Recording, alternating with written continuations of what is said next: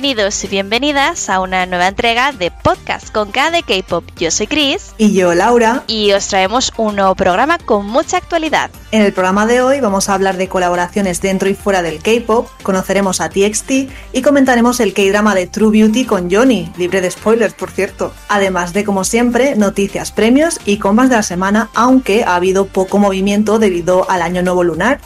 Cada vez hablamos más de lo internacional que se está volviendo el fenómeno del pop coreano y de cómo grandes grupos como lo son BTS o Blackpink entre muchos otros, lo están petando fuera del país coreano, haciendo que cada vez más grupos sean conocidos no solo fuera de Corea, sino también fuera del continente asiático. Sin embargo, estos grupos, que ya os comentamos anteriormente, forman parte de la tercera generación del pop coreano, no han sido los únicos en abrir el camino fuera de Corea, y es que otros como Wonder Girls ya habían empezado este camino fuera del continente, siendo el primer grupo de K-pop en entrar dentro de la conocida lista de los Billboard, ni más ni menos que en 2009. Pero, por supuesto, a día de hoy está claro que el K-Pop es un fenómeno de masas y que cada vez más artistas occidentales quieren conocer y formar parte de él. Y es por eso que hoy vamos a hablar ni más ni menos que de las colaboraciones musicales, no solo de las que implican a los grupos coreanos con occidentales, sino también hablaremos de las mejores colaboraciones dentro del pop coreano. Puede que tras esto que os hemos comentado os vengan a la mente las últimas colaboraciones de Blackpink con Selena Gómez o Lady Gaga, o a BTS con Halsey, Nicki Minaj o Steve Aoki, pero hay muchas otras colaboraciones anteriores a estas tan llamativas. Sin ir más lejos, a partir de 2012 vimos unas cuantas gracias a Psy y su más que conocidísimo Gangnam Style que revolucionó la industria musical en esa época. Y es que el cantante poco tardó en aliarse con el conocido rapero Snoop Dogg para lanzar una divertida colaboración llamada Hangover. Pero esta no fue la única colaboración del momento. Wonder Girls, grupo que os hemos mencionado hace apenas unos minutos por ser el primero en entrar a los Billboard con su éxito Nobody, también tienen una, ni más ni menos que con Icon. La canción llamada Like Money, que realizaron en colaboración con el rapero, estaba totalmente en inglés y fue lanzada para seguir promocionando al grupo en los Estados Unidos. En ese mismo año, el grupo de YG Entertainment, Chuan One, lanzó su colaboración en inglés con el artista estadounidense Will.i.am, que por cierto forma parte del grupo de Black Eyed Peas. Este single fue llamado Take the World On. El grupo femenino ya estaba acostumbrado a trabajar con el artista estadounidense ya que durante 2010 estuvieron en Los Ángeles y en Londres trabajando con él preparando un álbum completamente en inglés. Y avanzamos un poco en el tiempo y llegamos a una colaboración mítica de la mano de G-Dragon y la famosa rapera estadounidense Missy Elliott, con quien nos regaló Niliria, que si ya seguíais el K-pop en esta época pudisteis disfrutar en el especial de Los Ángeles del M Countdown pero para más colaboraciones destacadas entre K-pop y artistas occidentales, tenemos que saltar ya a 2016, donde encontramos una con ritmos latinos de la mano de Ricky Martin, sí, sí, y Wendy de Red Velvet, una combinación bastante curiosa, ¿verdad? Este año fue el año del éxito Vente pa' acá y por eso una colaboración que no podía faltar era la del artista con la integrante surcoreana para la versión de este éxito en inglés. Y del 2016 volamos a 2017 para encontrarnos con grandes canciones como Cave Me In, totalmente en inglés, de los brillantes Galan, Tablo y Eric Nam. Este también fue el año de BTS con Steve Aoki y el conocidísimo remix de Mike Drop y de la colaboración de RM con Whale, quienes nos regalaron Change, con un gran mensaje social en el que ambos raperos expresaron su deseo de cambiar el mundo aunque sin lugar a dudas 2018 fue el año de las colaboraciones. En este año Nicki Minaj participó junto a BTS en una versión de Idol, un éxito musical que pudimos escuchar hasta en la radio. También fue el año de las colaboraciones de Super Junior, que no dudaron en sacar su lado más latino, primero con Leslie Grace, con quien presentaron el tema Lo siento, y posteriormente con la banda Rake en la canción One More Time otra vez. Ese mismo año, Jackson de God7 presentó uno de sus trabajos en solitario, Different Game, en colaboración con Gucci Mane, una canción no solo especial por dicha colaboración en sí, sino también por las referencias interculturales que aparecen a lo largo del vídeo musical. Y es que el objetivo de esta colaboración fue destacar cómo las carreras de ambos traspasan las fronteras culturales, además con un ritmo muy animado y pegadizo. Otra colaboración vocal a destacar es sin duda la de Wendy con el cantante John Legend, ambos nos regalaron una pieza tan bonita que no os podéis perder como es Written in the Stars. La canción es una enternecedora balada que trata del amor de dos amantes desamparados. Además, el dúo se unió también para grabar un romántico vídeo musical en pleno desierto de California. También volvió una de las reinas del pop coreano como es pero en esta ocasión, y como os podéis suponer por la temática de esta sección, no vino sola. La ex miembro de One colaboró con The Black Eyed Peas para presentar Dopples, canción que formó parte del álbum del grupo estadounidense. 2018 también fue el año de la gran y esperadísima colaboración entre Dua Lipa y Blackpink con su éxito Kiss and Make Up, que, por cierto, forma parte del álbum debut de estudio de la cantante inglesa. La mayor parte de las líneas de esta canción son en inglés, pero también encontramos líneas en coreano. Y para cerrar este año de colaboraciones lo hacemos por todo lo alto con la final de los mundiales de League of Legends que tuvieron lugar ni más ni menos que en el país coreano y que contó con una gran colaboración en la que participaron Million y Soyeon de G-Idol junto a Madison Beer y Jaira Barnes. Si habéis escuchado anteriores programas, seguro que os sonará, pero si venís de nuevas, nos referimos a Popstar del grupo KDA, a quien estas artistas pusieron voz. Que por cierto, volvieron este pasado 2020 no solo con las dos integrantes de G-Idol, sino también con las chicas de Twice. Si 2018 fue el año de las colaboraciones, 2019 no se quedó atrás y uno de los artistas que también quiso colaborar con un grupo de K-pop fue Jason Derulo, que lo hizo con Lay de EXO y NCT 127. Let's Up and Dance es un tema para no parar de bailar. Esta colaboración quiso celebrar el baile y los bailarines en todos los ámbitos de la música. Y bueno, qué mejor manera que contar con los chicos de NCT y con Lay para hacerlo. También fue el año de Steve Aoki y Monsta X con Play It Cool, un temazo en el que las voces del grupo masculino se funden con el ritmo de la canción. Sin olvidarnos de la elegante coreografía de Monsta X en el vídeo musical, por supuesto que solo sirve para enamorarnos más de esta maravillosa colaboración. 2019 también fue el año de la tan esperada colaboración de BTS con Halsey, Boy With Love es un temazo pegadizo y alegre que fue uno de los temas del año, consiguiendo incluso la certificación de platino. Y por cierto, la artista no dudó en viajar a Corea para sumarse a la coreografía de los chicos y hacer su aparición en el videoclip.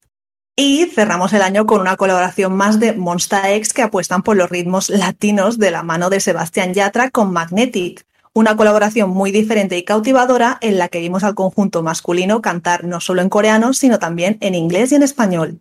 Por supuesto, las colaboraciones fueron en aumento en 2020, comenzando con la increíble presentación de BTS y Lil Nas en la gala de los Grammy, presentando su versión de Old Town Road. También fue el año de su colaboración con Sia en su canción On o con el artista Jason Derulo con Savage Love, que sin duda amenizó nuestros días de confinamiento e incluso hicieron un challenge en TikTok. Este año fue también el año en que pudimos volver a escuchar novedades por parte de Blackpink después de más de un año y lo hicimos con la colaboración con Lady Gaga en Sour Candy y posteriormente con Selena Gómez en Ice Cream. Pero esto no era todo lo que las chicas tenían preparado y es que cuando salió el álbum completo pudimos disfrutar también de la colaboración con Cardi B en Bet You Wanna, otro verdadero temazo que no os podéis perder.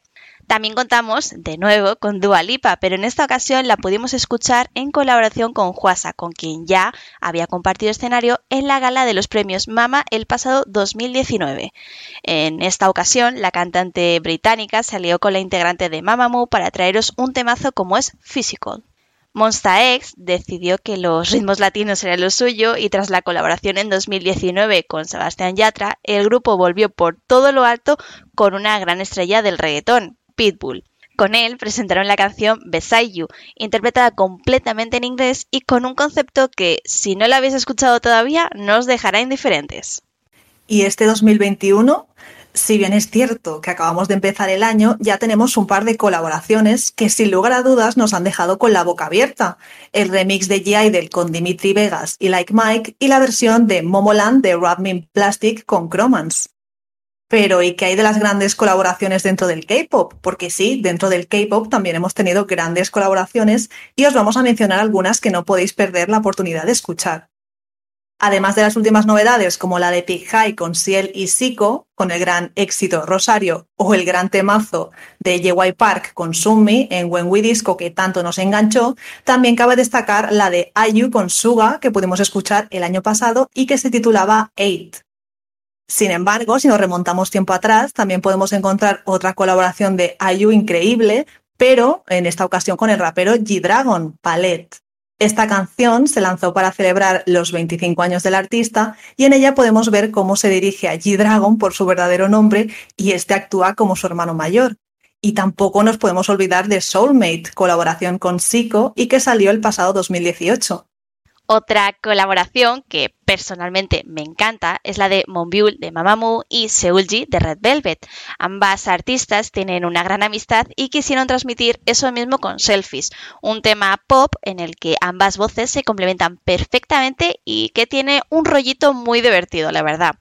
También personalmente he de decir que me encantó Wozin, donde podemos escuchar a Seulgi, Chunha, Simbi y a Soyeon, un auténtico cuarteto que, mira, ojalá, ojalá se animen a crear más canciones en el futuro juntas.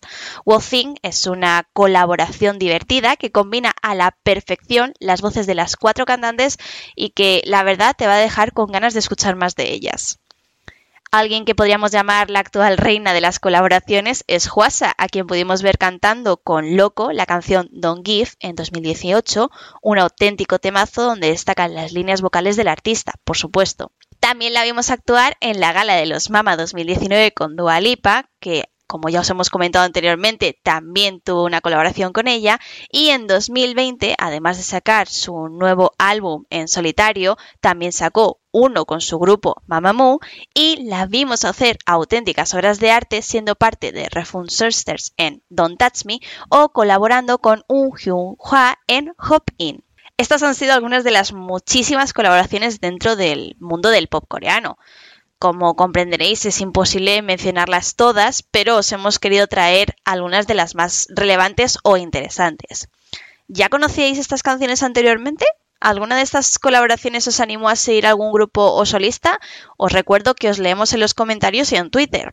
Y bueno, sin lugar a dudas, el K-Pop es un arte en constante evolución y movimiento que no distingue de razas o culturas y que no temen adaptarse a diferentes estilos como hemos visto. Por supuesto, si no te quieres perder las últimas novedades, noticias y temas, recuerda unirte a nosotras cada lunes.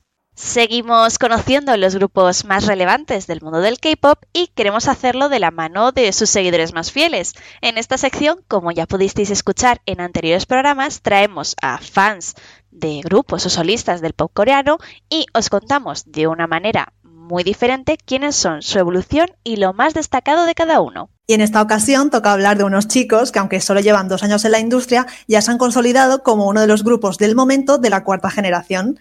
Hoy vamos a hablar de TXT y para ello contamos con una invitada muy especial que además forma parte de la fanbase española del grupo. Bienvenida, Eva. Hola, buenas, muchas gracias, chicas. Nada, muchísimas gracias a ti, Eva, por venir. Estamos encantadas, ya te digo, de contar contigo y para hablar de un grupo como es TXT, que la verdad, bueno, a ver, yo me pongo a hablar de ellos y me vienen a la cabeza las performances que hicieron para las galas como los Mama o los Melo y bueno, locura total, pero creo que antes de adelantarnos hay que conocerles mejor, ¿te parece? Así que cuéntanos quiénes son TXT. Pues TXT o Tomorrow by Together es un grupo que debutó el 4 de marzo de 2019 y están bajo la compañía de Big Hit Entertainment, que ha sido el primer grupo que ha debutado después de BTS. Y son cinco integrantes. El líder es Suin, el mayor es John Luego viene Bongyu, Taehyun y Hyunin Kai. Las edades están entre 1999 y 2002 que nacieron. Y nada, es un grupo que ha ido creciendo poco a poco, haciéndose un nombre en la industria, aunque sean muy pequeñitos, yo creo que sí que lo están consiguiendo. Yo tengo que decir que los sigo desde el principio y me encantan, o sea, los adoro. Háblanos un poquito de su evolución, cómo han ido creciendo y destacando en la industria, así más detalladamente. Pues yo creo que empezaron con un debut no Cute Concept como tal, pero así como un poco childish, rollo de quinceañeros y tal, para gente de instituto. Y poco a poco han ido evolucionando tanto en su música como explorando diferentes estilos musicales, coreografías más difíciles, que la verdad es que tienen unas coreografías que como para intentar hacerlas en algún momento. Y poco a poco, tanto con su música como su evolución personal, han ido evolucionando. Eso te iba a decir que de hecho, mm, bueno, me encantan todos los álbumes que tienen, pero son muy variados, ¿verdad? De repente te puedes encontrar con una balada o algo más movidito y eso me gusta mucho de ellos, esa versatilidad. Sí, yo siempre lo digo que guste el estilo que te guste, vas a encontrar una canción de TXT que se pueda adecuar a tus gustos, que te vaya a gustar. Entonces es algo muy bonito tener una carta de presentación que es tu discografía, que para mí es lo más valioso de, de un grupo que pueda adaptarse a tanta gente diferente y que la gente se pueda identificar con ello. Yo lo que te quería preguntar es, claro, porque han debutado TXT y en Hyphen, si no me equivoco, y claro, la gente cuando debutan estos grupos dice, ay, ¿qué va a pasar con BTS? Pero claro, al fin y al cabo, TXT tiene un estilo bastante diferente y bastante único en comparación, ¿correcto? Sí, a ver, eh, la verdad es que todas las demás compañías también siguen sacando grupos después de tener sus grupos más grandes y los grupos que estaban anteriormente no les pasa nada. Lo bueno de TXT es que ninguno de sus miembros tiene una posición adquirida. Por ejemplo, mm, no hay un rapero uno que baila bien y pues cantar igual está un poquito más flojillo. La verdad es que los cinco son all-rounders que pueden rapear, cantar y bailan bien. Están como todos mucho al mismo nivel de todo. Entonces eso yo creo que es bueno porque ni uno destaca más que los demás, ni otro se queda un poco más atrás.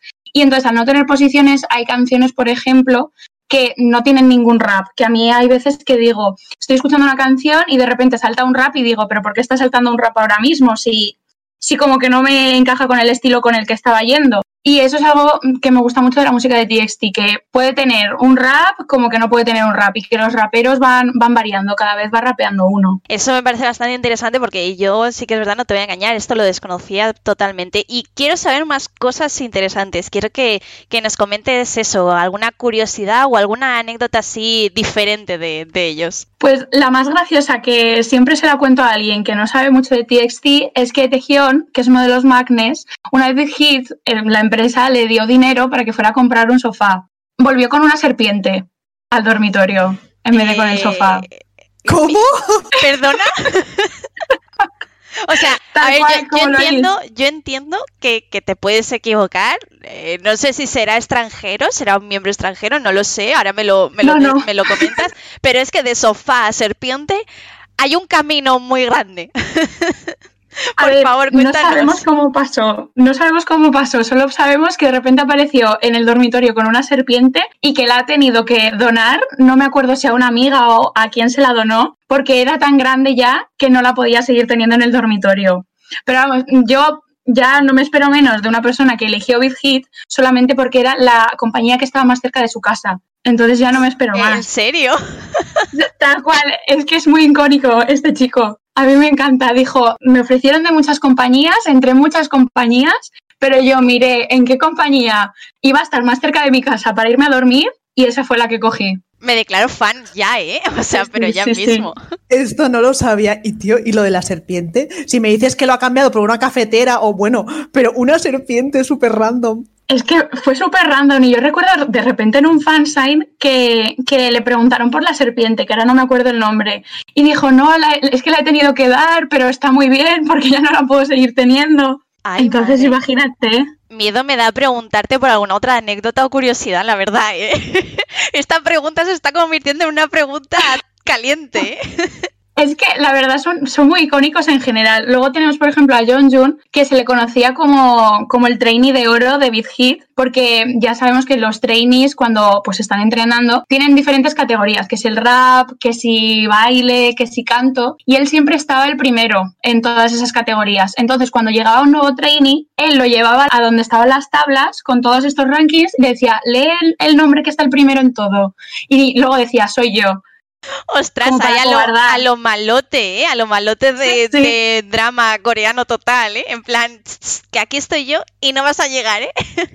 Claro, es que también estuvo entrenando con Pentagon en Cube, entonces ha estado entrenando cinco años, también ha entrenado con miembros de ATIF, entonces estuvo tanto tiempo que, que yo creo que ya entraba alguien y decía, mira, estoy aquí yo primero, vete a la cola. En plan, como el siguiente en debutar soy yo, ¿vale? Ni se te ocurra adelantarme.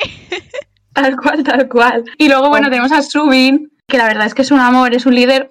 Yo siempre digo que es uno de los líderes más blanditos que existe, porque es demasiado cookie. Y es la persona con la que te puedes mm, sentir más relacionado, porque que si odia las matemáticas, que mm, si odia hacer cualquier tipo de ejercicio, si le mandas caminar, mm, que por favor lo lleven a cuestas, porque no, no puede hacer nada. Y hay hilos de Twitter con Sobin siendo una persona con la que te puedes relacionar, y vídeos y vídeos y vídeos, y es que todos nos hemos sentido como él en algún momento. Es que es mod total, por algo es mi vallas. es que como para no, y encima es, es que es súper alto, pero en verdad dices, esta persona no puede hacer daño a nada ni a nadie. Y a pesar de la corta trayectoria de los chicos, que bueno, ya hemos comentado que solo llevan dos añitos la industria, ya acumulan bastantes premios relevantes, ¿verdad? Sí, justo hace poquito en los Soul Music Awards han ganado el Bonsang, que es así como, como un premio de, de los más importantes que tienen. Y también ganaron el de Sana Mejor Álbum en los Golden Disc Awards, que eso ya fue hace un tiempecito un poco más. Pero la verdad es que estamos súper orgullosas de que poco a poco se, se vayan ganando los premios que, que se merecen y vayan sacando música que sea digna de ganar esos premios. En cada comeback, de hecho, se superan, ¿verdad? Las ventas. Sí, ahora ya con Blue Hour han estado en número uno del Billboard de los álbumes mundiales, lo cual nos sentimos súper orgullosas de que lo hayan conseguido.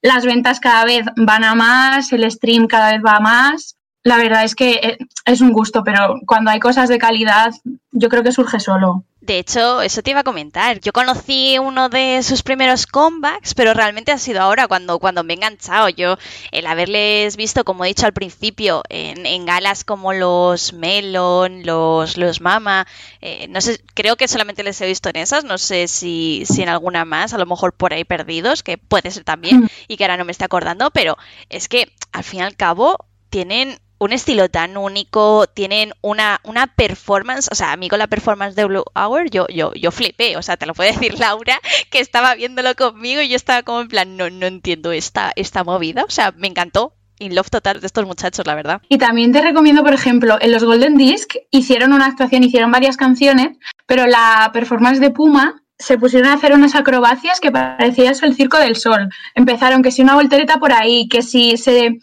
no sé cómo, cómo es, en plan, hicieron una voltereta los cinco y se subieron encima de una persona, como esto de artes marciales, bueno, artes marciales no, como lucha o así, y los dejaron a los bailarines en, el suelo, que me pareció increíble. Y lo hicieron los cinco, porque normalmente siempre hay algún miembro que dices, pues cuando hay que hacer no sé qué, vas tú, porque estás más, más capacitado y tal. Y lo hicieron los cinco, lo cual me, me quedé atónita. Pues nada, nada, salimos con deberes de esta pregunta y yo te quería comentar que, bueno, quería que nos comentases un poco acerca del fandom, cómo os llamáis, bueno, un poquillo la trayectoria que tenéis siguiendo a, estos muchachos, vaya. Pues nos llamamos MOA, que en sí es Moments of Alwaysness.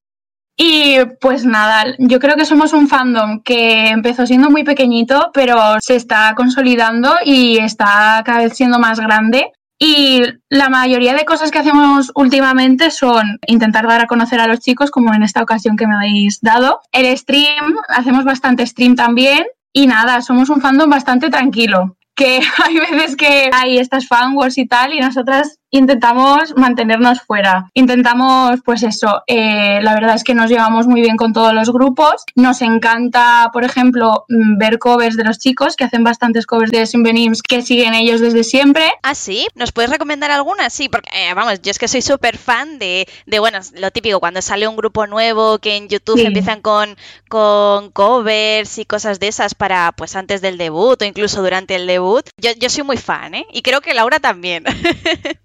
Pues por ejemplo han hecho dos covers de Shiny. El primero fue el año pasado, si no me equivoco, los KBS o en los SBS, no me acuerdo, hicieron replay. Y luego este año también han hecho otra de Shiny, que han hecho Sherlock, que me pareció una pasada porque las voces las clavaron y las armonías también las clavaron. También tienen, hicieron un cover de Dynamite, otro de Boy in Love de BTS y también hicieron uno de Dope pero eso lo hicieron en el Fan Life el año pasado y creo que en YouTube no estará y se está con poquísima calidad. Son una maravilla, me encanta todas las cosas que hacen, especialmente las de Shiny.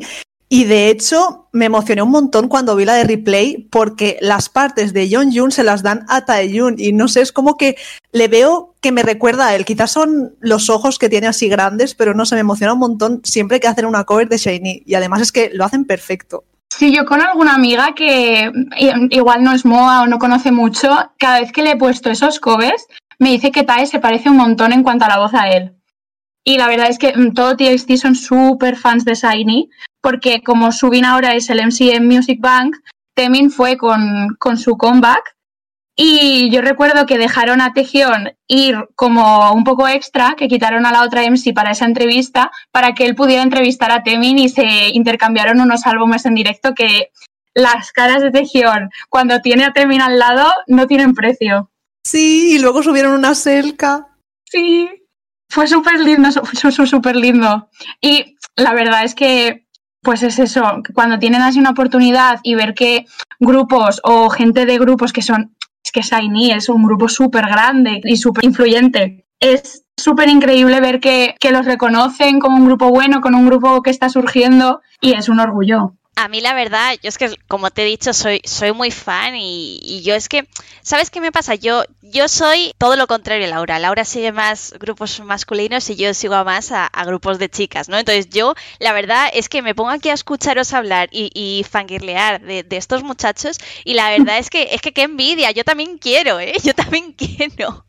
Y me parece súper interesante todo lo que cuentas de ellos. Yo, vamos, estoy tomando ahora mismo nota de absolutamente todo para verme las cosas para verme la actuación que me has dicho antes, porque vamos, qué, gusto de, muchachos y, qué versatilidad tienen, ¿no? Y bueno, te quería preguntar, ¿vale? Porque sé que hay algo que me has contado fuera de micros y quiero que comentes aquí para la gente que no lo sabe, porque creo que hay alguno que le gusta mucho juguetear ahí por, por Weavers, que Weavers, bueno, para quien no lo sepa, es la plataforma eh, que utilizan para comunicarse con los fans, ¿correcto? Sí, eh, es una plataforma que tienen, bueno, al principio era solo de artistas de Big Hit. Cuando yo entré en Weavers, creo que solo estaba Big Hit, hoy Big Hit, BTS, TXT, Seventeen y poco más. Artistas que iba adquiriendo Big Hit.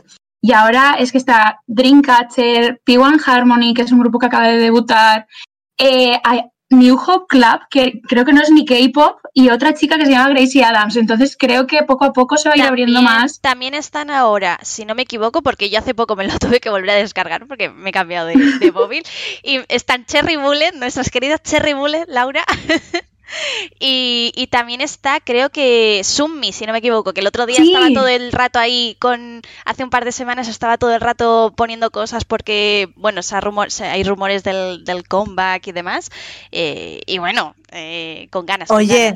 No os olvidéis de la reina Ciel, que también está ahí. Oh, es verdad, sí. Es verdad. Sí, sí, sí, sí, sí, por favor, por favor. Lo que pasa es que no, le he visto comentar tanto últimamente. Pero bueno, a la pregunta, que, que utilizan mucho Weavers para muchas cosas, además de para comunicarse con los fans. Sí, la verdad es que John Jung, que es el Gion, utiliza Weavers puramente para coquetear con cualquier persona que comente en esa aplicación. Le puedes decir cualquier cosa que él te puede salir, que si piropos, que si bromas, así como de flirteo, te puede salir con todo. Y ya luego en los fansigns también lo hace bastante. Madre mía, por favor. Eh, un, aquí don, don Juan, ¿no? Bueno, ahora no creo que ahora ya es un poco antiguo decir don Juan, ¿no? Pero vamos, es que cuando me lo comentabas me parecía súper, súper curioso, la verdad. Sobre todo porque, bueno, por lo general no, no es la actitud típica de, de un idol, pero bueno, que también está guay que, que la imagen típica que vemos a lo mejor de coreano, tranquilito, estoy diciendo coreano y a lo mejor él es extranjero, porque no sé si hay algún extranjero en TXT o si son todos coreanos, así que corrígeme si me equivoco, pero bueno, que como la típica imagen del asiático que es como correcto y, y tranquilito, ¿no? Y eso, bueno, pues a mí me parece bastante curioso. En sí, coreanos son todos coreanos, salvo que Kai, que es el Magne, eh, sí que nació en Hawái, eh, su padre es alemán, ha vivido en China, creo que también sabe portugués, ahora no me acuerdo porque Kai es un poco el, miembro que es así como más internacional en cuanto a que puede tener raíces de, otra, de otros lados. Y creo que igual Kai no tiene el pasaporte coreano, porque ya se estaba hablando de, del servicio militar cuando todavía les quedan muchísimos años para que tengan que ir y ya se está diciendo, bueno, pues Kai no tiene que ir porque se la ha visto en el aeropuerto con un pasaporte, no es el pasaporte coreano, debe tener doble nacionalidad. Entonces ahí a Kai lo dejo como, como ciudadano del mundo. Me encanta Gwen Kai porque es un personaje súper escandaloso, o sea, me identifico un montón con él y me río un montón en los to madre mía. Es la persona más tramposa que he visto en mi vida. No he visto a persona que intente más veces hacer trampa, aunque tenga cinco cámaras alrededor, que te lo va a intentar. ¿Qué, son los, los to habéis dicho? Sí, es como, digamos, su programa de variedades que sale todos los lunes a la una de la tarde hora española. Y pues el otro día que hicieron puenting, eh, también estuvieron como en quads, eh, han hecho paintball, tiro con arco, juegos en la agencia. O sea, es increíble. Te partes de risa. Cuando se les cae la comida, es que en serio son un caos, son un caos, sobre todo Bongyu, o no sé cómo se pronuncia. Bongyu, Bongyu, es un bebé. Me encanta. Me parece una persona tan buena y tan talentosa que no lo he comentado antes que Bongyu estuvo en una banda tocando la guitarra antes de, antes de debutar. Ah, sí, esto no lo sabía. Sí, sí, sí, sí. Creo que estuvo con otro idol que acaba de debutar en un grupo que si no me equivoco, bueno, acaba el año pasado porque estuvo en Road to Kingdom en un grupo que se llama Tú. Y nada, estuvo ahí tocando la guitarra. Sí, sí, los conozco. Anda, pues qué curioso, eso no lo sabía. Sí, no sé cómo se formó eso, porque mm, Bongyu es de Daegu, el otro chico no sé de dónde será, pero sí que estuvieron ahí tocando. Igual era de esto que son trainees y entre trainees se conocen y dijeron, pues mira, vamos a hacer esto mientras esperamos a debutar. Qué guay. Además, se le ve, por ejemplo, hizo un cover, si no me equivoco, de Taeyong de BTS con la guitarra. Sí que puede ser. Es que la verdad se, se pone en V-Live muchas veces con la, con la guitarra. Y bueno, llegamos ya a la última parte de la entrevista que tanto nos encanta y vamos a entrar en lo personal. ¿Desde cuándo y cómo los conociste? ¿Y qué es lo que te hizo hacerte super moa? Pues yo la verdad es que llevo poco eh, en el K-pop en general. Entré en diciembre del 2019. Entonces entré porque estaba una amiga mía en la universidad haciendo los mamás y yo me aburría y dije, dame un casco, que me voy a poner a verlo contigo. Y me llamó la atención eh, la actuación de TXT y le dije, ay, ¿qué es esto tal? Me empecé a verlo más, como más interesada y luego estuve, estuve buscando más cosas sobre TXT, también BTS me llamaron mucho la atención y a partir de ahí todo es historia. Todo es entrar en el pozo de, de seguir a un, a un grupo. sí, sí, tal cual. Pero tú ya veías K-pop, o sea, ¿seguías K-pop antes o totalmente de cero? A ver, es que yo tengo una historia un poco, un poco rara. Yo siempre he visto los programas como, yo que sé, James Corden, Ellen DeGeneres. Entonces, hace tiempo, y bueno, los EMAs y todo esto. Entonces, en 2016 creo, o 2017, vi que fue BTS con DNA. Y vi la actuación de DNA y digo, ay, qué bonita. Y me gustó pero no seguí mucho más. Y también vi la, entrevista en Ellen y también me, pareció muy, muy chula, pero como que no, como que no entré. Vamos, que lo conocías, pero no estabas así más metida en grupos, a lo mejor. Sí. Claro, no, yo no digo que lo ignoré. Claro, es que a mí me parece bastante curioso porque no, no toda la gente a lo mejor está tan receptiva en hacer lo que tú has dicho, en plan, venga, dame un casco y lo veo contigo. Y por eso te digo, por eso te la pregunta, porque me parece bastante, bastante curioso, vaya. Y llega el momento de, ser un poquito malas, ¿vale? Y digo malas porque te vamos a hacer elegir, ¿vale? Tienes que decirnos un único álbum favorito, ¿vale? Y una canción, ¿vale? Primero el álbum, ¿vale? Y por último la, canción. Y he visto que habéis hecho ahí cosillas por Twitter preguntando. Eso lo considero trampa, pero haré como que no hemos visto nada. A ver, lo de Twitter todavía estoy considerando, igual lo cambio en el último momento por otra, porque yo tenía dos que, que justo son las dos primeras y como un poquito quería que saliera la que yo quería, pero no estaba del todo segura, entonces dije, voy a hacer una encuesta y que Moa me ayude porque, porque no sabía qué hacer. El álbum sí que lo tengo fácil, que sería Eternity, que pues es el álbum que salió en 2020, el primero que salió en 2020 y como es mi primer comeback, tiene un espacio muy importante para mí y es en el álbum en el que han empezado a participar ellos ya más en la música. Entonces me parece un álbum que marca un antes y un después en TXT. Vale, y sobre la canción, me parece interesante, yo tomo nota, ya sabéis, que, luego me, gusta escucharlo y más, más después de, cómo lo contáis siempre, ¿no? Y la canción, si quieres, vamos a hacer una cosa, ¿vale?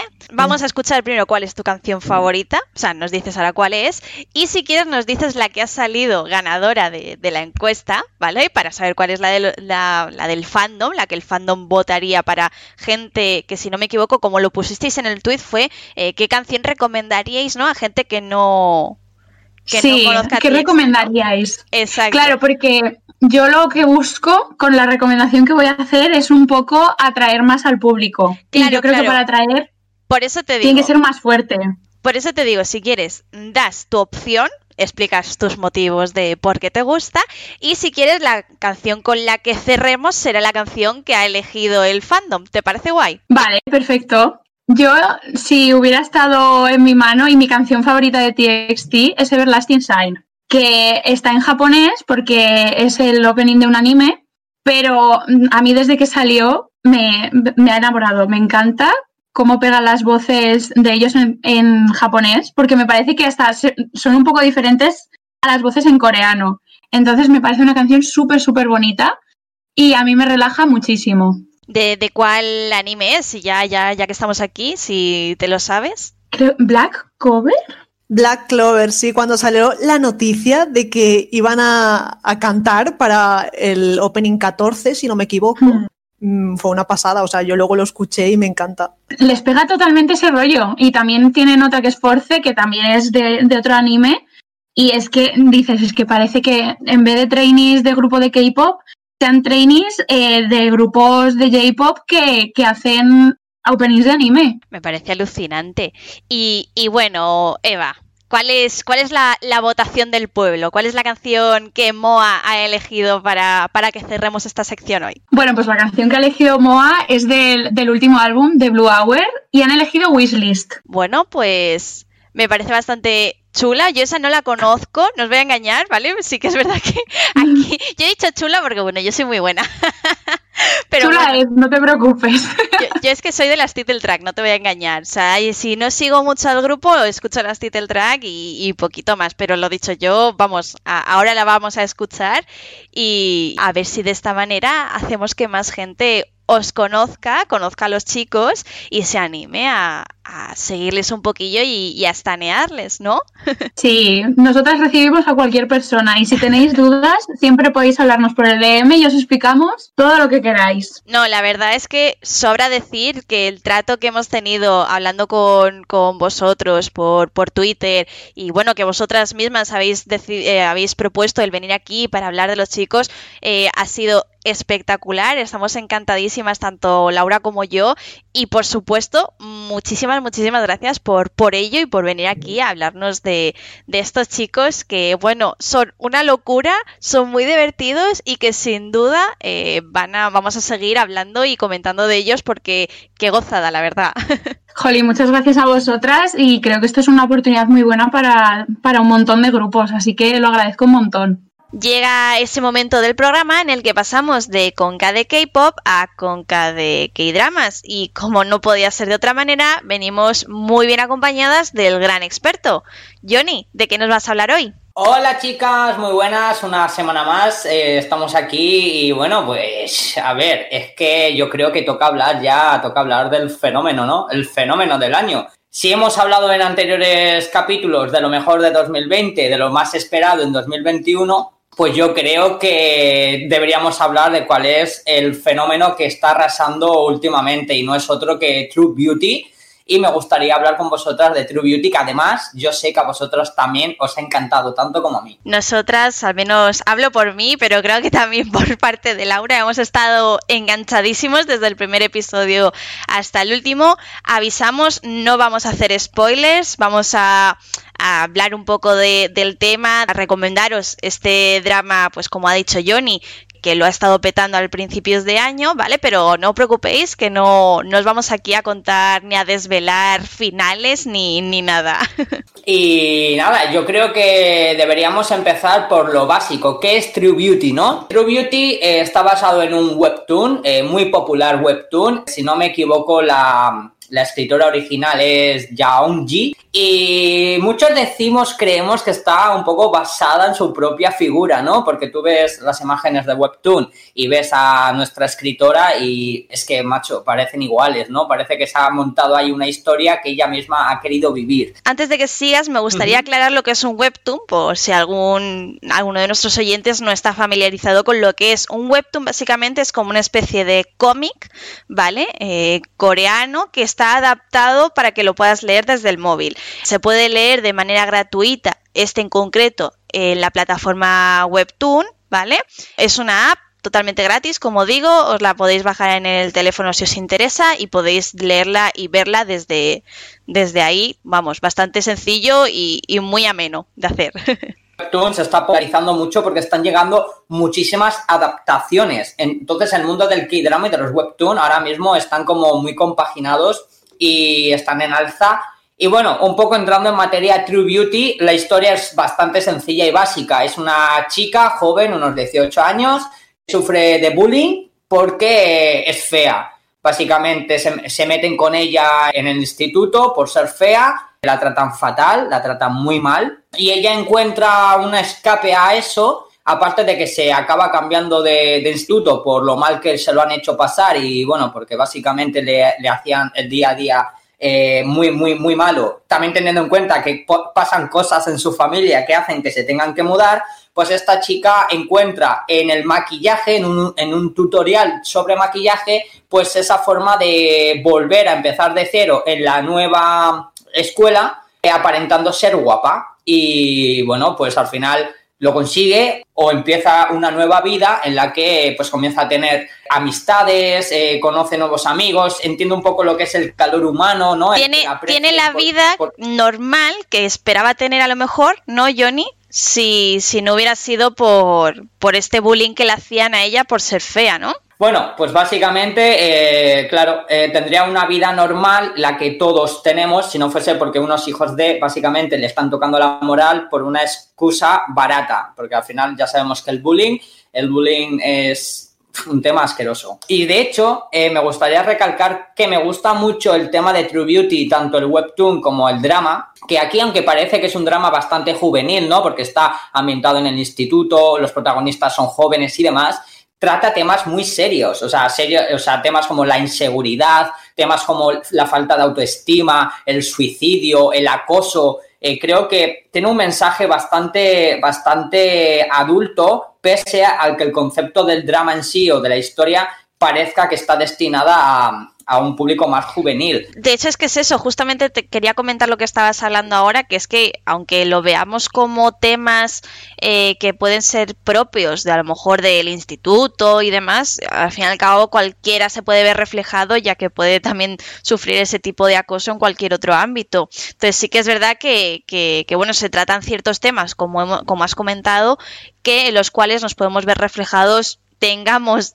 15, 16, 20, 30 o 40 años, vaya. Sí, sí, totalmente. Y luego además también a medida la serie va avanzando vemos que eso se afronta, eh, consigue meternos de lleno en ese mensaje y en un mensaje incluso de superación, ¿no? De, por ejemplo, el tema del bullying, eh, plantarle cara, porque siempre hay que plantarle cara a temas del bullying, a la autoestima, pues también empezar a quererte un poco más, el reconocer lo que tienes, lo que vales, que no depende todo de pues, si eres, si eres guapa, si eres fea, si eres gordo, si eres delgado, o sea, las personas no somos solo eso, somos mucho más tenemos dentro eh, algo que nos define como ser humano, como persona. Y creo que es un mensaje también que queda recalcado bastante. Así que, bajo mi punto de vista, yo sí lo empecé a ver con cierta eh, incertidumbre, porque al principio me parecía, pues eso, como muy destinado a un público que digo, pues igual este drama no es para mí, y todo lo contrario, todo lo contrario, a medida los episodios y capítulos sucedían, a mí me iba enganchando más, gustando más, emocionando más y dando lecciones de vida que creo que a todos nos gusta, ¿no? Ver algo, una película, una serie y que al mismo tiempo nos estén dando un mensaje. Y creo que el de True Beauty es muy, muy, muy bonito. Y yo sé que tanto tú como Laura lo habéis visto, así que a mí me gustaría saber vuestra opinión, ¿qué opináis? Yo, a ver, en mi opinión también lo empecé a ver, o sea, no lo empecé a ver con esa incertidumbre a lo mejor, yo sé que es verdad que venía un poco hypeada, no te voy a engañar, porque bueno, yo soy de las, las típicas personas que ve la promo, eh, ve una historia así eh, instituto, con, bueno, pues la chica, chico, triángulo amoroso y tal, que tampoco quiero entrar mucho en ello porque tampoco quiero haceros spoiler, aunque lo vais a ver en el capítulo 3, si os ponéis a verlo, pero bueno, a mí ese tipo de historias me llaman mucho. También me llama mucho el hecho de que estuviese inspirado en un, en un webtoon, que, que bueno, uno de mis mm, dramas favoritos también está inspirado en un webtoon, que es el de Love Alarm, me encantó y estoy deseando ya poder por fin ver la segunda temporada pero de eso ya hablaremos en otro programa. Y, y, bueno, al fin y al cabo, todas esas cosas juntas pues fueron lo que me animaron a decir, guau, me apetece verla. A pesar por cierto, de que yo no soy muy fan de ver los dramas eh, semana a semana. O sea, yo soy más de esperar a que esté el drama entero, coger, sentarme, mantita, en mi sofá, en mi cama, en, en el ordenador, donde sea, y coger, y si me quiero ver mm, tres episodios del tirón, verme tres episodios del tirón. Que si me quiero tirar toda la noche en vela viendo eh, todo el drama, verme todo el drama en el tirón. Eh, soy más de ese rollo que de estar ahí una semana sí, una semana no. También hay que decir que yo no lo sabía sabía que se publican dos capítulos a la semana en vez de uno, que bueno, que es lo que hacíamos muchas veces, cogía eh, Laura, me decía, bueno, yo los veo el sábado y yo, vale, lo intentaré yo también ver el sábado para no hacerte spoiler. Entonces, eso también al final, el, haberos tenido a vosotros para verlo, también me ha incitado a, tener muchas ganas. Luego, como digo, es una historia eh, que, hemos comentado en la que vemos cómo evolucionan los personajes, los cuatro personajes principales, porque aunque uno de ellos no es tan principal, parece más secundario, también en la historia lo cuentan como principal y se ve su desarrollo. No diré quién, no diré nada más, porque lo dicho, eh, la idea es un poco hablaros de este K-drama sin entrar en muchos detalles por si no lo habéis terminado de ver o por si os queréis animar a verlo, vaya. Y bueno, un poquito esos han sido eh, mis motivos para verlo y, lo que me ha transmitido este, este drama. Aparte, por supuesto, encantadísima con, la historia, vaya. Y, ya me callo y doy pauso a Laura que, que luego me pega, que no la dejo hablar. Sí, sí, o sea, yo como has dicho, Chris, mis sábados eran sagrados de pizza y de ponerme los dos capítulos seguidos de True Beauty, que lo empecé a ver principalmente, mm, no voy a engañar, por Juan Ingeop. ¡Oh, sorpresa! Que lo conocí en 18 otra vez, por cierto, en nuestro K-drama número uno de 2020 del que ya hablamos. Y tengo que decir y que, Chris no me pasó por fin ha visto. Hay que decirlo, ¿eh? Chris ya ha visto 18 otra vez. Ahí lo dejo. Sí, por Dios, estoy muy orgullosa de nuestra Chris, que por fin la ha visto. Y bueno, eso lo que, lo que iba a decir. No me pasó como Johnny, directamente yo tenía ganas de verla y la vi, no, no me esperaba otra cosa que no fuera esa realmente, porque como has dicho, no deja de ser un drama escolar, pero aún así trata temas bastante serios. Y también tengo que decir que me vi muy reflejada en la protagonista, y el primer capítulo me dio muchísima rabia porque la tratan fatal y es como, oh, flashbacks de la guerra. Pero bueno, no deja de ser ficticio, pero como habéis dicho al principio, Chris, es algo que se da no solo en el instituto, sino en todos los ámbitos, desgraciadamente. Y lo dicho, desde el primer capítulo ya mm, sufriendo, enganchadísima, y claro, como la vi en emisión, pues ahí, esperando sufriendo el, semana a semana, ¿eh? Lo malo de ver los dramas en emisión, yo creo, en mi opinión. Eh, yo siempre diré que los que vemos o los que ven, porque yo no soy muy partidario tampoco de ver dramas en emisión por lo que comentas tú, pero quienes ven asiduamente que hay dramas en emisión son un poco masocas. O sea, yo creo que eso es llegar al masoquismo puro y duro. imagínate, además True Beauty, que lo tiene súper bien preparado, estrenan dos capítulos por semana y el capítulo final, el minuto final que te dice hasta dentro de la semana que viene no vas a saber nada, te meten la pedazo escena, ¿sabes? En ese final que dices, por Dios, ¿y ahora qué hago yo una semana esperando por, lo que sucede aquí? Y creo que es una de las magias y ventajas de, True Beauty, que en general, bueno, en el mundo de los K-dramas esto se usa mucho. Pero es que hay muchos detalles en True Beauty que quienes somos ya drama lovers y vemos K-dramas, hemos podido ver muchas referencias de K-dramas, eh, incluso actuales, haciendo como ciertos guiños u homenajes. Por ejemplo, me viene así, que creo que es en el capítulo 5, hacen una especie de homenaje a, a The King Eternal Monarchs. Y al mismo tiempo, acto seguido, incluso con su banda sonora, hicieron un cierto homenaje a Crash Landing on You. Y luego, por ejemplo, no hay que mencionar que los protagonistas de Extraordinary You, creo que se llama, hacen una pequeña aparición interpretando su propio drama que no forma parte de su propio drama. O sea, se grabó solo y exclusivamente para True Beauty. O sea, creo que solo, solo le hacía falta la gran referencia de Goblin para, para, para, ya ser como en plan homenaje tras homenaje, que incluso sí hay referencias en, en Goblin en los primeros capítulos.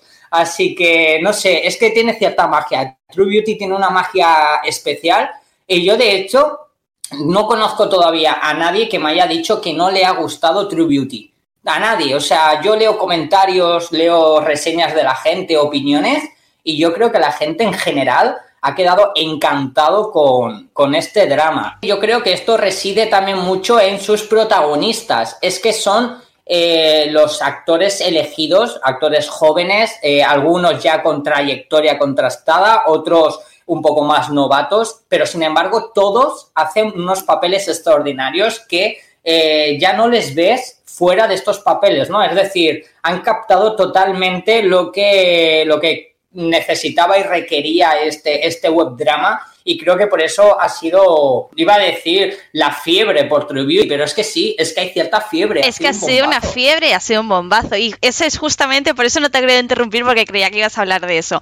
Es, es justo eso lo que te quería comentar, que al fin y al cabo han utilizado, a, bueno, han utilizado aquí como si fuera esto, pero bueno, que han contado con ya bastante reconocidos que encajaban muy bien en el papel, porque bueno, por ejemplo, eh, que Laura antes lo ha comentado, que, que en Geop participó en 18 otra vez, hace un papel similar también al principio de la serie, va con esas actitudes al fin y al cabo de, de chico ahí chulito y tal, que, que, bueno, que luego ya, ya veréis cómo avanza el personaje, es muy bonito ese, ese desarrollo, pero que son papeles que encajan muy bien en esos actores y, y, que se han desarrollado muy bien. Otra cosa también, esto ya no con respecto a los actores, que yo creo que, que es una de las cosas que también ha gustado mucho, o al menos a mí me ha, me ha, enganchado también de True Beauty, es que enfocan muy bien los gustos coreanos, esos gustos que estamos cogiendo aquí ahora mismo todos los fanáticos de lo asiático, de, irse al karaoke, que lo vemos, que bueno, estamos acostumbrados a verlos en otros dramas y, y demás, pero también por el mero hecho de, de verles el fanatismo, por ejemplo, por el K-pop, que les vemos cómo van a comprar las chicas en un episodio eh, álbumes de K-pop, y eso me parece bastante curioso, vaya. Eh, totalmente de acuerdo contigo, Chris. La verdad es que. Y además, las escenas de karaoke a mí me parecen, me parecen brutales. Creo que a todos nos viene a la memoria ciertas escenas del karaoke o que transcurren dentro del karaoke o después del karaoke, solo diré eso, para, para, crear, para crear hype, ¿no? Para que la gente tenga, ¿y qué es, Johnny? ¿Qué es esa escena? ¡Ah, chincha! Pues tienes que verla y disfrutarla, porque la verdad es que son escenas muy, muy, muy chulas.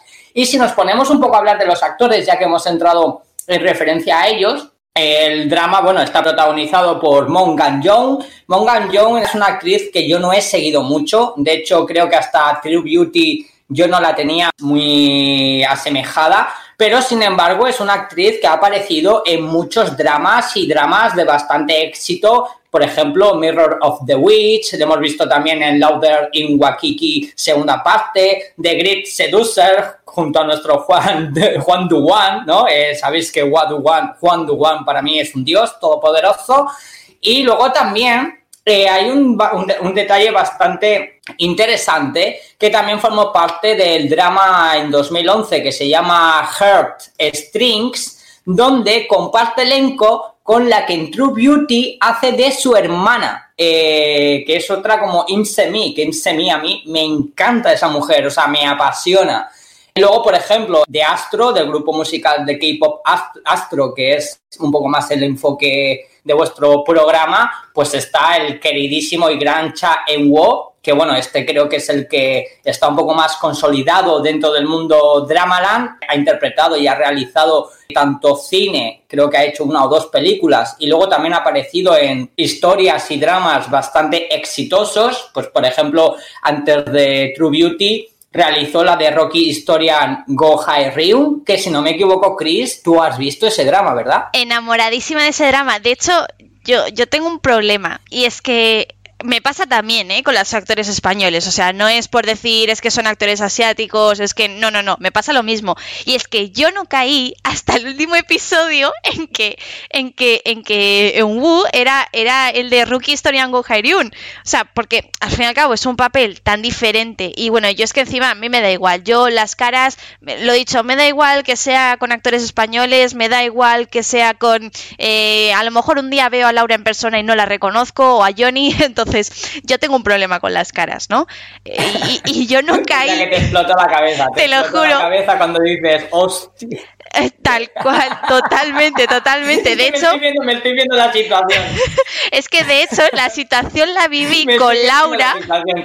La, la, situación en cuestión la viví con Laura diciéndole por WhatsApp, tía, que o sea, que, que, que, que este persona, este señor es el señor que me encanta de, de, de Rookie Historian Go o sea, eh, me explota la cabeza, de verdad. Yo eh, me hizo, me hizo valorar aún más el, el drama, con eso os digo todo, eh, porque yo ya estaba enamoradísima de él con, con ese drama, un drama que por cierto también lo recomiendo, es histórico, es muy diferente a, True Beauty y a este tipo de, dramas, pero una recomendación bastante, bastante interesante si, si queréis saber más y seguir la trayectoria de, de, este señor, que por cierto me dijisteis que también aparecía en My IT's Gangnam Beauty, que esa creo que me la habéis recomendado vosotros, si no me equivoco, corregidme. Effective Wonder, aparece My Eye is Gangnam Beauty, que además también da la casualidad que comparte elenco con otra de las protagonistas de True Beauty. Es decir, que al final parece como que está todo interconectado, ¿no? Porque hay, hay actores que ya habían trabajado anteriormente juntos.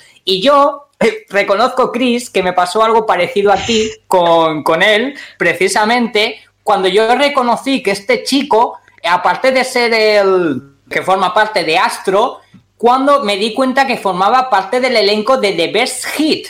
O sea, yo flipé porque The Best Hit, eh, siempre lo diré, para mí es uno de los mejores K-dramas que he visto nunca, protagonizado por Josie John, para mí es una maravilla. Y digo, mira, digo, pero si es el mismo chaval que de hecho precisamente en The Best Hit hace también de idol, o sea, lo que es él en realidad, un idol.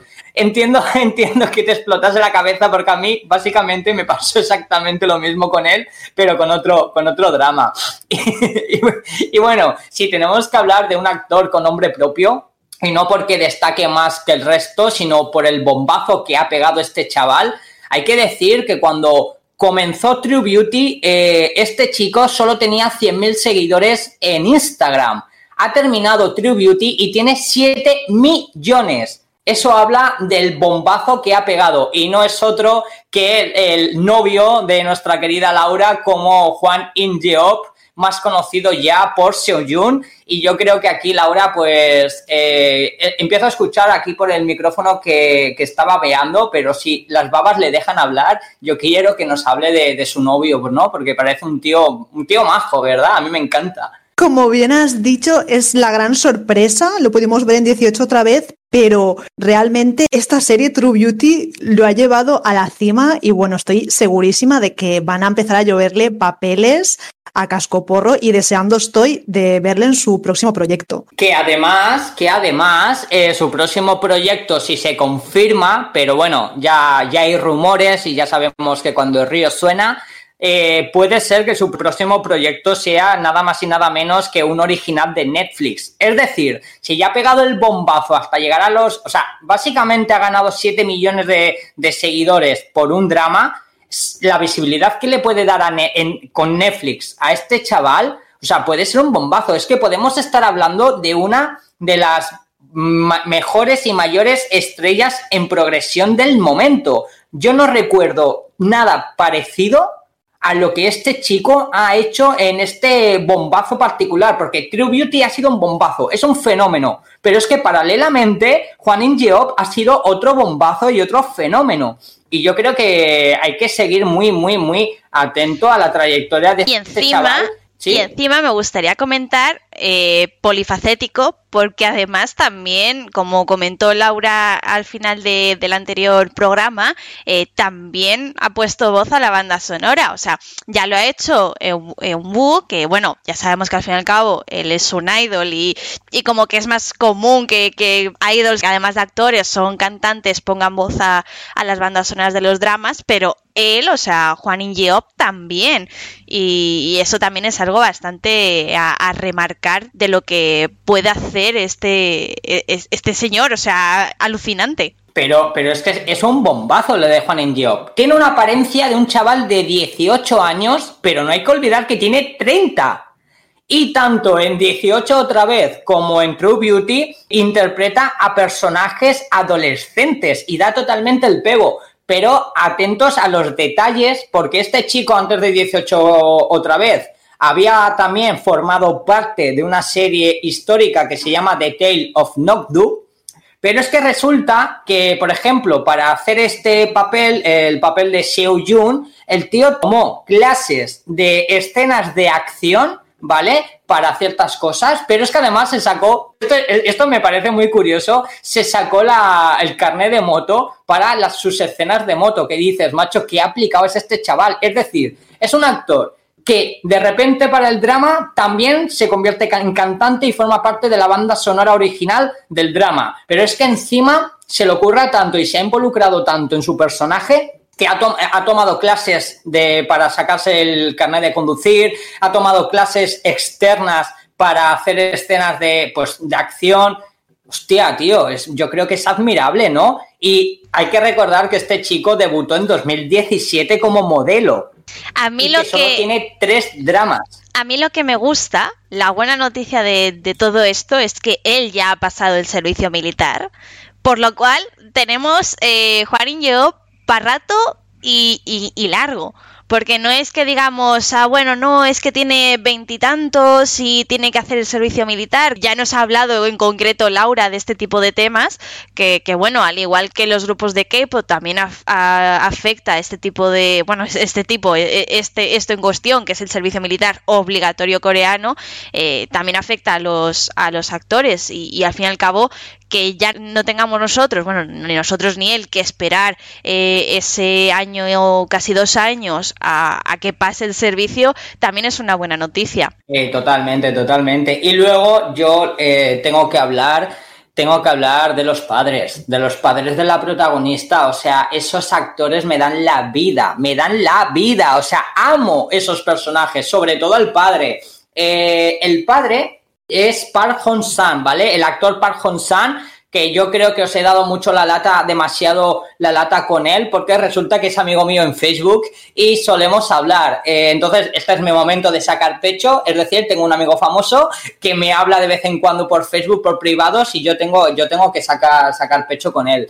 Pero es que Park Hong-san es toda una estrella porque ha protagonizado dramas tan buenos, tan potentes, por ejemplo, como My Mister, My Ayushi, de nuestra querida Ayu. Ha formado también eh, parte del thriller de, de, terror de la OCN, la de, de Guest. Y luego también le hemos visto hace poco en la película de Netflix Call o también en el original de Netflix Extraordinary You. Es decir, es un actor que quien ha visto la serie es la monda, te ríes muchísimo con él porque es súper achuchable y súper tierno. Pero es que la madre, Yang Hien-jin, la madre es una de las parásitas. Esta mujer ha tenido un reconocimiento mundial tras el pedazo éxito que tuvo la película Parásitos de Bo Joon-ho, donde no olvidemos que se cumple exactamente un año de haber ganado cuatro Oscars, siendo la película o primera película de Corea en hacer ese hito. De hecho, es histórico que la misma película y siendo coreana se haya llevado cuatro premios Oscar.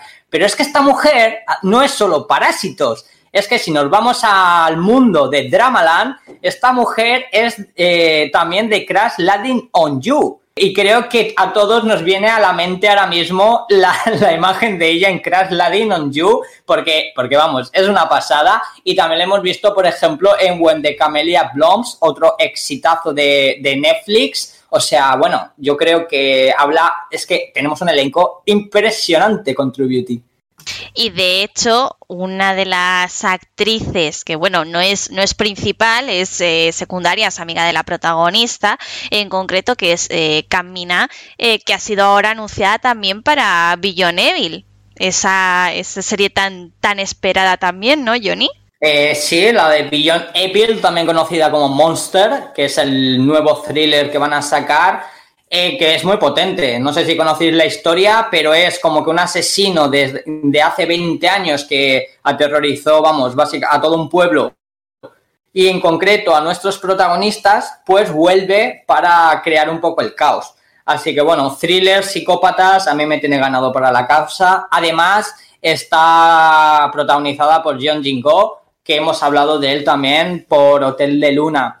Como has dicho, Johnny, los padres de la protagonista son geniales, la, hermana también, el profesor ni te cuento, pero otro personaje que me gustaría destacar, que es otro novato, aparte de Juan Ingeop, aunque no lo parezca, es eh, el que hace de hermano, que si no me equivoco se llama Kim Min-ki, y tiene solo 18 añitos y es como, me parece el dios de las expresiones. Sí, si habéis visto True Beauty, sabréis a lo que me refiero. Y me gustaría verle más dramas. Sí, sí, totalmente. Ahora que me has recordado ese personaje, me meo, me meo, porque tiene unas escenas grandiosísimas y además es súper cookie, achuchable y muy gracioso, muy gracioso.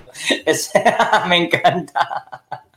Pobrecito mío, es que tengo ganas de abrazarle a él y a Pomelo, a Pomelo y a él. Hay que abrazarles a los dos, se les quiere mucho. Y oye, chicas, ¿qué os iba a decir? Que hasta aquí igual podríamos parar un poco del programa de True Beauty, teniendo en cuenta que ya hemos creado el hype necesario, ¿no? Para que la gente le, le dé un vistazo, quien no lo haya hecho, y avisando de que me han contado chivateado por aquí que vosotras vais a ser las invitadas especiales del próximo programa especial dedicado a True Beauty en Bienvenidos a Dramaland, donde ahí ya sí creo que hablaréis con spoilers e incluso eh, hablando de las diferencias palpables entre webtoon y K-drama y demás, ¿no? Así que contadme, contadme, ¿qué es eso? Exactamente, porque mañana vamos a ser las invitadas de honor en el grandioso programa de Bienvenidos a Dramaland que cada martes hace nuestro querido Johnny en compañía de Marta. Así que espero que para entonces, si no habéis visto True Beauty, os pongáis al día porque la vamos a destripar, pero completamente. Incluso teniendo aquí a nuestra Chris, que es la que se ha leído el webtoon, nos va a explicar las diferencias entre lo que sería el K-drama y el webtoon, que está basado en él, pero es totalmente diferente, así que no os lo perdáis y os esperamos por allí. ¡Uy! Pues sí, chicas y chicos, mañana en Bienvenidos a Dramaland a las diez y media de la noche, especial True Beauty con nuestras queridas Laura y Chris, así que os esperamos. ¡Sarañe! ¡Saraño! ¡Otoque! ¡Otoque! Ya, Johnny, si es que tenemos que querer. Por cierto, si no habéis visto True Beauty y tenéis curiosidad sobre qué es eso que nos está diciendo Johnny de Oto que Oto que, pues, pues mira, ahí tenéis otro motivo para verla. y bueno, tras este maravilloso rato aquí con mis compis hablando de True Beauty, ponemos fin a nuestra sección de K-dramas y volvemos a Conca de K-pop y hasta aquí el programa de hoy. Esperamos que os haya gustado esta nueva entrega y que hayáis disfrutado conociendo un poco más del mundo del pop coreano. Hoy nos despedimos de todos vosotros hasta la semana que viene. Si habéis llegado hasta aquí, como siempre, mil gracias por escucharnos y os recordamos que os leemos en los comentarios de iBox y en Twitter, en nuestra cuenta arroba con K-pop. Ya sabéis que todo feedback es bienvenido para ayudarnos a mejorar y por supuesto, si queréis que hablemos de temas en concreto, venir al programa como invitados a hablar de vuestro grupo o solista favorito o que pongamos vuestras canciones preferidas, no deis en decíroslo, como ha hecho uno de nuestros oyentes. Y es que para finalizar os vamos a dejar con la versión acústica de Whistle de Blackpink como recomendación de Slider. Esperamos que os guste. Hasta el próximo programa. Adiós.